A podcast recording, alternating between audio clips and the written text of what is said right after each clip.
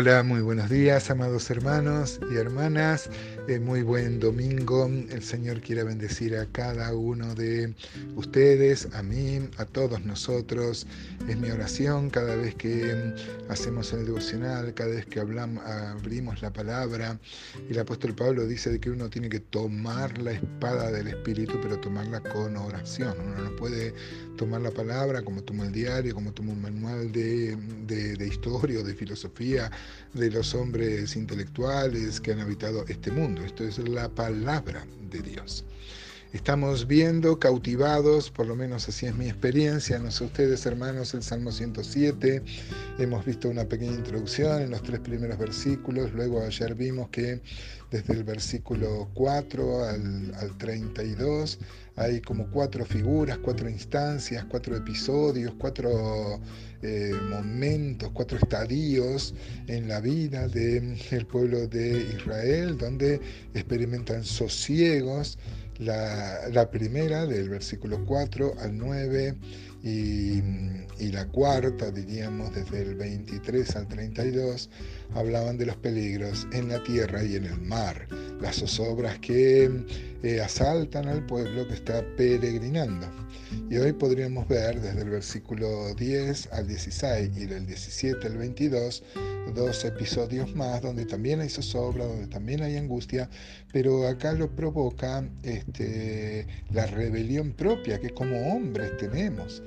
Hermanos, somos salvados por el Señor, pero tenemos una naturaleza adámica que se revela contra el gobierno de Dios en nuestra vida y a menudo nos pasa que eh, no nos vemos envueltos en situaciones angustiosas que nuestra propia rebeldía ha acarreado sobre nuestra vida. La respuesta es la misma, el clamor arrepentido del pueblo, de cada uno de nosotros, el clamor a Dios y Dios resolviendo esa dificultad o por lo menos dándonos la fuerza para afrontar la adversidad que hemos generado con nuestra rebelión. Ustedes saben que eh, la rebelión es un pecado muy serio que no siempre eh, eh, dimensionamos el la proporción de lo, de lo significa, porque realmente la rebelión es algo muy malo, es algo que Dios no aprueba,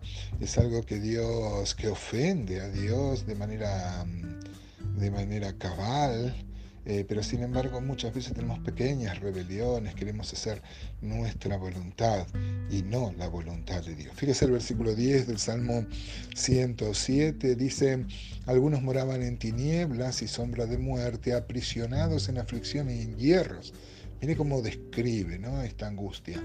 Por cuanto, dice el 11, fueron rebeldes a las palabras de Jehová y aborrecieron el consejo del Altísimo. Por eso quebrantó con el trabajo sus corazones, cayeron y no hubo quien los ayudase. Luego que clamaron a Jehová en su angustia, los libró de sus aflicciones. Otra vez la, constante, ¿no?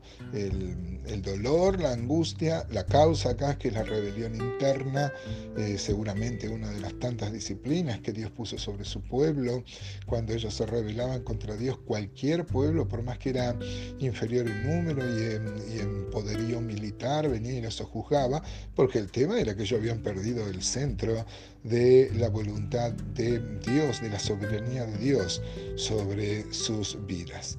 Eh, y entonces, pero clamaron a Dios y Dios en su misericordia, eh, dice el versículo 13, luego que clamaron a Jehová en su angustia y los libró de sus aflicciones, los sacó de las tinieblas y de la sombra de muerte y rompió sus prisiones.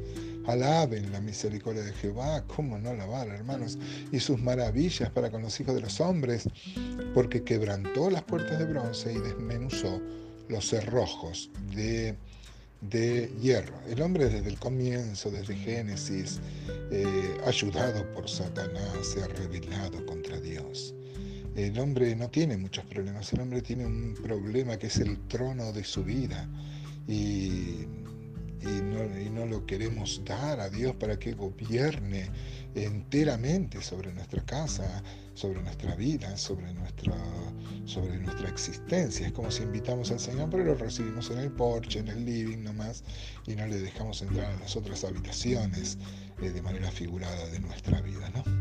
El versículo 17 al 22 habla de otro episodio también este, de rebelión. Dice versículo 17, fueron afligidos los insensatos a causa del camino de su rebelión y a causa de sus maldades. Su alma abominó todo alimento y llegaron hasta las puertas de la muerte. Pero clamaron a Jehová en su angustia y los libró de sus aflicciones. Envió su palabra y los sanó y los libró de la ruina. Alaben la misericordia de Jehová y sus maravillas para con los hijos de los hombres. Ofrezcan sacrificio de alabanza y publiquen sus obras con júbilo. Eh, hemos visto dos experiencias de rebeldía, acá lo llama desde el versículo 17, fueron afligidos porque fueron insensatos a causa del camino de su rebelión. Otra vez presente la rebelión, la insensatez.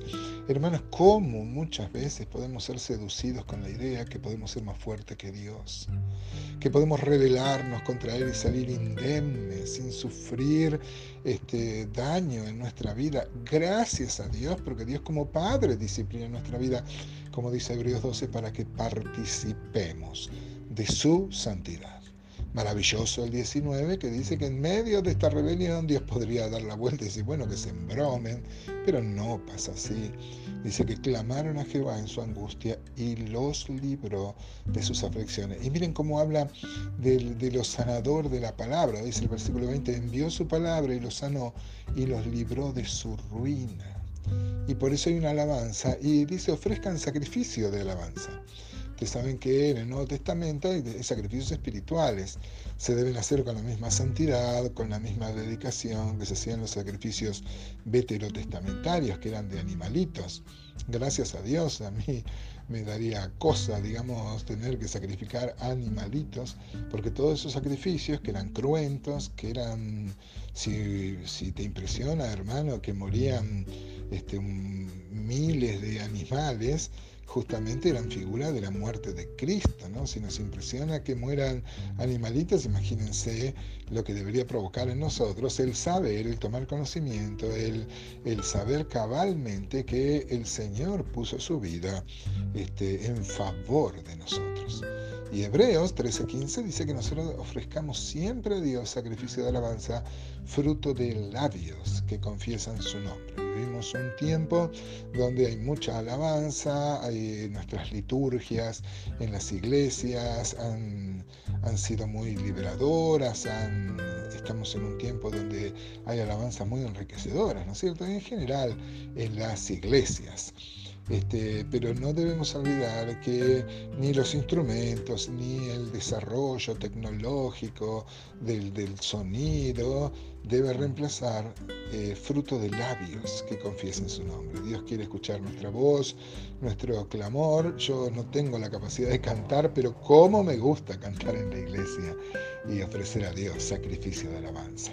Porque yo soy muy rebelde, no sé cómo son ustedes, hermanos pero y a causa de mi rebeldía muchas veces enfrento eh, los problemas mismos que me acarreo yo sobre mi vida. Y, pero clamo a Dios y Dios en su misericordia me retorna al camino recto. ¿Qué tal vos? ¿Cómo es tu experiencia, hermano? Qué bueno reflexionar en esto en este domingo.